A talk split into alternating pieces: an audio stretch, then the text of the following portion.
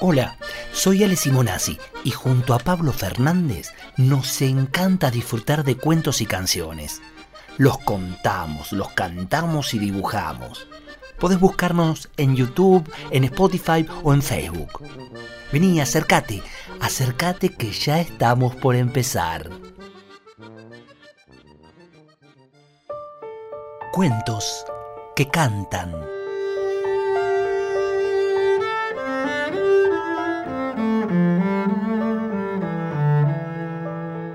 Montones de veces y a mi pedido, mi inolvidable tío Tomás me contó esta historia de miedo cuando yo era chico y lo acompañaba a pescar ciertas noches de verano. Me aseguraba que había sucedido en un pueblo de la provincia de Buenos Aires, en Pergamino, Junín o Santa Lucía, no lo recuerdo muy bien y lamentablemente hace años que el tío no está para aclararme las dudas. Lo que sí recuerdo es que de entre todos los relatos que el tío solía narrarme mientras sostenía la caña sobre el río y yo me echaba a su lado mirando las estrellas, este era uno de mis preferidos. Te pone los pelos de punta y sin embargo encantado de escucharlo. ¿Quién entiende a este sobrino? decía el tío. Después no quiero quejas de tu mamá, te lo cuento otra vez a cambio de tu promesa. Y entonces yo volvía a prometerle que guardaría el secreto y que iba a aguantarme sin llamar a mamá si no podía dormir cuando de regreso a casa me fuera a la cama y a la soledad de mi cuarto. Siempre cumplí mis promesas. Por eso, esta historia de manos, que sospecho era inventada por el tío, me la contó una y otra vez. Y una y otra vez la cuento yo. Martina, Camila y Oriana eran amigas, amiguísimas. No solo iban a la misma escuela, sino que también se encontraban fuera del horario de clases, unas veces para preparar tareas y otras simplemente para estar juntas. De otoño a primavera, las tres solían pasar algunos fines de semana en la casa de campo de la familia de Martina. ¿Cómo se divertían? Tantos juegos al aire libre, paseos en bici, cabalgata, fogones al anochecer. Aquel sábado de pleno invierno lo habían disfrutado por completo. Y la alegría de las tres se prolongaba durante la cena, porque la abuela Odila les reservaba una sorpresa antes de ir a dormir, les iba a enseñar unos pasos de zapateo americano al compás de viejos discos que había traído especialmente para la ocasión. Adorable la abuela de Martina. No aparentaba la edad que tenía, siempre coqueta y de buen humor. Había sido una excelente bailarina de tap y las chicas lo sabían, por eso le insistían para que bailara con ellas. ¿Por qué no lo dejan para mañana la tardecita? Ya es hora de ir a descansar. Además, la abuela no paró en todo el día, debe estar muy cansada. La mamá de Martina trató en vano de convencerlas para que se fueran a dormir. Trató de convencer a las cuatro, no solo a las niñas, porque la abuela tampoco estaba dispuesta a terminar el día sin aquella anunciada sesión de baile. Y así fue como al rato, y mientras los padres, los perros y la gata se ubicaban en la sala a manera de público, la abuela y las tres nenas se preparaban para la función casera de zapateo americano. La improvisada clase de baile se prolongó cerca de una hora, tiempo suficiente para que Martina, Camila y Oriana aprendieran entre risas algunos pasos de tap y la abuela se quedara exhausta y muy acalorada. Pronto todos se retiraron a sus cuartos. Alrededor de la casa la noche era tan negra como el sombrero de copa usado para la función de baile. Las tres nenas ya se habían acostado. Ocupaban el cuarto de huéspedes. Era un dormitorio amplio en el primer piso. Tenía ventanas que se abrían sobre el parque trasero y a través de las cuales solía filtrarse el resplandor de la luna, aunque no esa noche en que la oscuridad era un enorme poncho cubriéndolo todo. En el cuarto había tres camas de una plaza.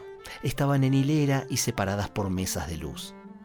En la cama de la izquierda, Martina, porque prefería el lugar junto a la puerta. En la cama de la derecha, Camila, porque le gustaba el sitio al lado de la ventana. En la cama del medio, Oriana, porque era miedosa y decía que así se sentía protegida por sus dos amigas. Las chicas acababan de dormirse cuando las despertó la voz del padre.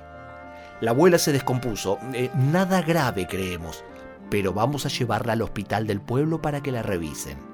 Enseguida volvemos.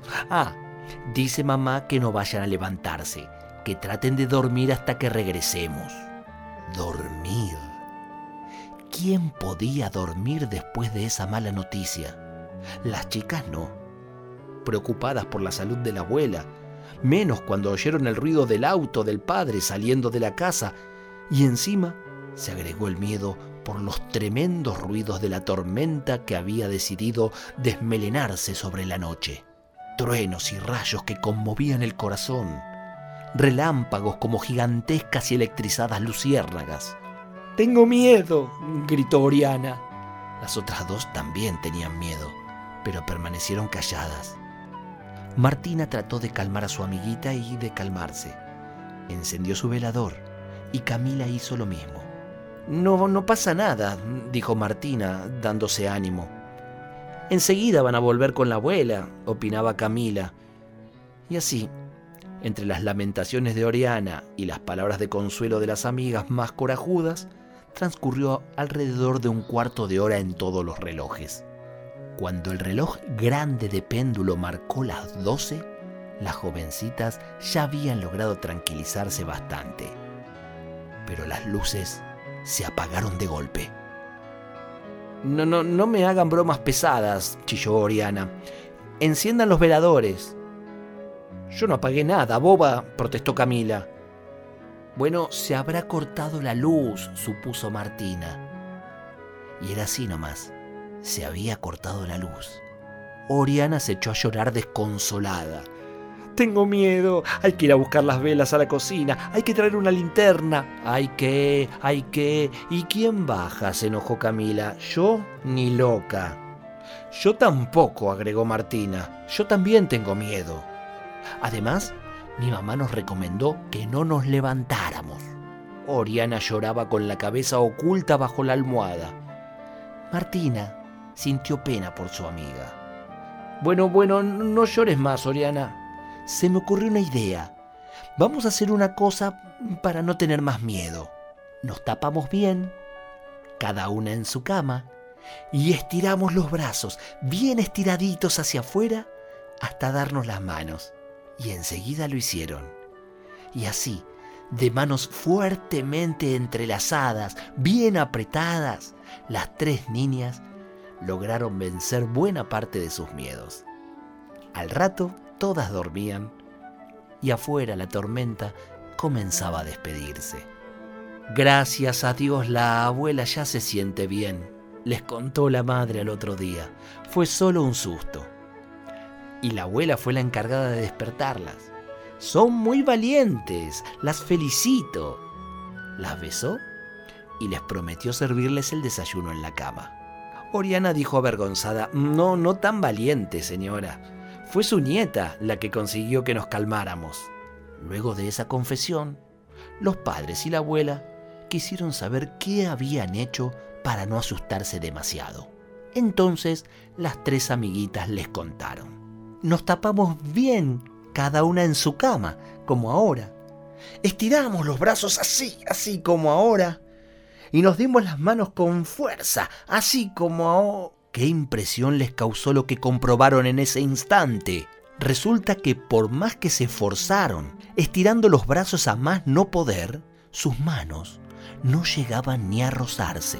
Había que correr las camas hacia el medio para que las chicas pudieran tocarse apenas las puntas de los dedos. Sin embargo, las tres habían sentido que sus manos les eran estrechadas por otras. ¿Las manos de quién? Cuatro manos más aparte de las seis de las niñas. Cuatro manos moviéndose en la oscuridad de aquella noche al encuentro de otras manos. Manos humanas, manos de espectros, ¿acaso, a veces, de tanto en tanto, los fantasmas también tengan miedo? y nos necesiten.